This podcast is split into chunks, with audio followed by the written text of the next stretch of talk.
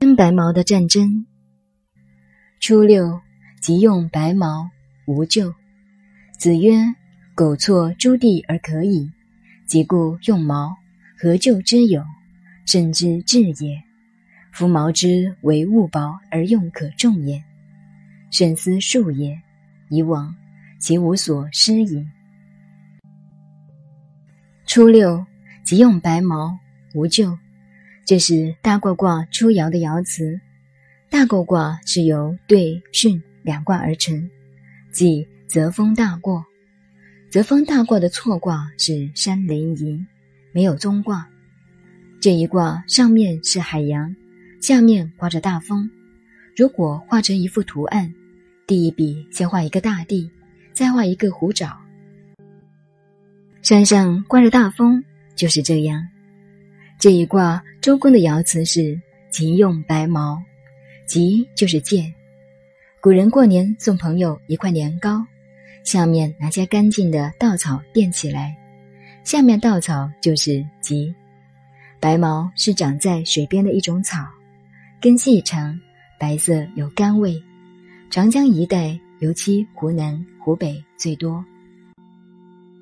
在我国历史上。白毛曾经引发过战争，就是管仲与齐桓公的事。当时齐桓公想侵略南方的楚国，主要想借此测试一下自己军队的作战能力。于是齐国便出兵去攻打楚国。在当时来说，齐国是出师无名的。借用现代的术语，齐国是违反国际公法，没有理由来发动战争的。可是管仲心里有准备，齐国军队到了楚国边境，楚国当然派部队迎战，便质问齐国为什么不遵守盟约，发动战争，像现在的两伊战争一样，违背了国际间的和平条约。管仲一看楚国军队的训练、装备、战力都是第一流的，没得话说，便见风转舵说。第一，我们出兵是因为你们楚国不尊重周天子，不服从中央政府的命令。中央政府每年祭天所用的白毛是来自你们南方的楚国，你们已经好几年没有进贡这个东西了，因此秦国代表中央政府来惩罚你们。第二，周朝的天子出巡到了南方，死在楚国边界上。楚国对此事要负责任。事实上是被楚国谋杀的。当时这位天子渡江的时候会坐船，楚国用胶做了一只船，到了中流，胶遇到水融化了，便把周天子淹死在江中。这事是楚人干的，但是因为死无证据，这件谋杀案变成了历史上的疑案。管仲拿这两个事情做借口，代表周天子伸张国际正义，来惩罚楚国。楚国回复道：“过去几年因为白毛生长的不好，所以不敢进贡。今年生长的很好，应该要进贡，这是小事。至于周天子，他是死在长江里的。你问我们，我们问谁呢？问之水兵可也。”你去问海龙王好了。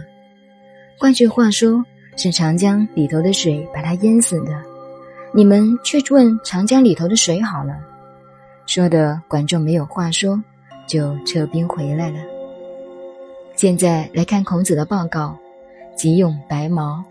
送礼用白毛垫底，是我们古代的古礼。古人的祭祀要用白毛，即用白毛，道理在此。大过卦是一个很不好的卦，假使卜卦卜到大过，这可是很糟糕的。做生意如果卜到这个卦，是一定要赔本的。这个是个倒霉的卦，倒霉的很。如果动摇在出爻的时候无咎，还没有问题，不会很坏，但也不是顶好。如果你谈恋爱卜到这个卦，婚姻是无望的。但是你写封信给小姐，无救，没有关系，小姐也不会骂你，就是这样。不过各位要知道，孔子讲过卜卦卜到无咎的时候要怎么办。孔子说：“无咎者，善卜过也。”为反省自己，不要责罚别人。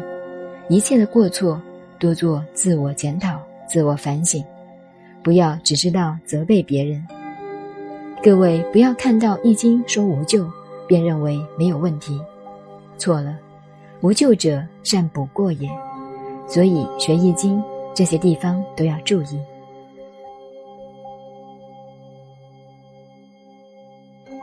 孔子研究大过初爻，对人生处事问题看法是：苟错诸地而可以，即用白毛，何救之有？甚之至也。苟是假使，错就是安置。孔子说，假使是很好的东西，摆在地上也可以，何必要垫底呢？等于现在送礼还要用包装纸，往往看到很小的一个礼物，用包装纸包了好几层，这不是一种浪费吗？所以，真正好的东西不必再垫底了。及之用毛，何救之有？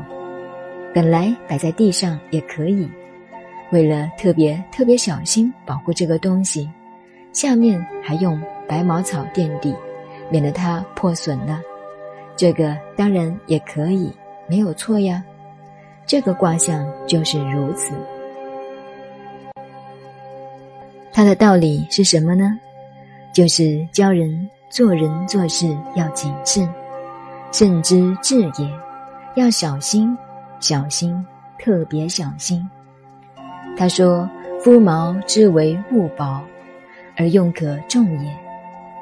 慎思数也，以往其无所失矣。”孔子说：“白毛这个东西是草吗？没有什么了不起。虽然是一些草，但是用得得当的话，这株草便是宝了。”这里我们懂了一个道理。天下事没有哪样叫好，哪样叫坏，也没有哪个人叫对，哪个人叫不对。只要用得对，即使一株茅草也能得到重用。所以一个人一生做事，随时要谨慎小心，慎思术也。慎也是个手段，道德也可以说是种手段，但是。宁可用谨慎这个最好的手段，不要用别的手段。谨慎是最好的手段，也是一种方法。慎思术也。如果能谨慎小心来处事做事，以往其无所以，永远不会有过失。换句话说，不要莽撞，不要随便，不要主观，不要存有成见。尽量的小心，不要像大过卦一样，一个不对了，以后错误就非常大了。可是，尽管有那么大的错误，只要加以谨慎小心，便不会有更大的过失了。记得年轻的时候，看到一些年轻的军官们意气风发。一开口便说拿破仑字典里没有“难”字，当然这是个形容词。拿破仑也没有字典。我问他们是真的吗？他说是呀。我说那么结果呢？拿破仑是成功了吗？还是失败了呢？因为他这样，所以才失败了。你的字典应该有“难”字才对。那句话表面一听好像很有英雄气概，其实是狗屎。拿破仑字典里没有“难”字，拿破仑成功了吗？项羽的字典里没有“人”字，项羽对了吗？所以不要瞎扯，有些话是不能随便听的，要慎，要慎重才会无咎。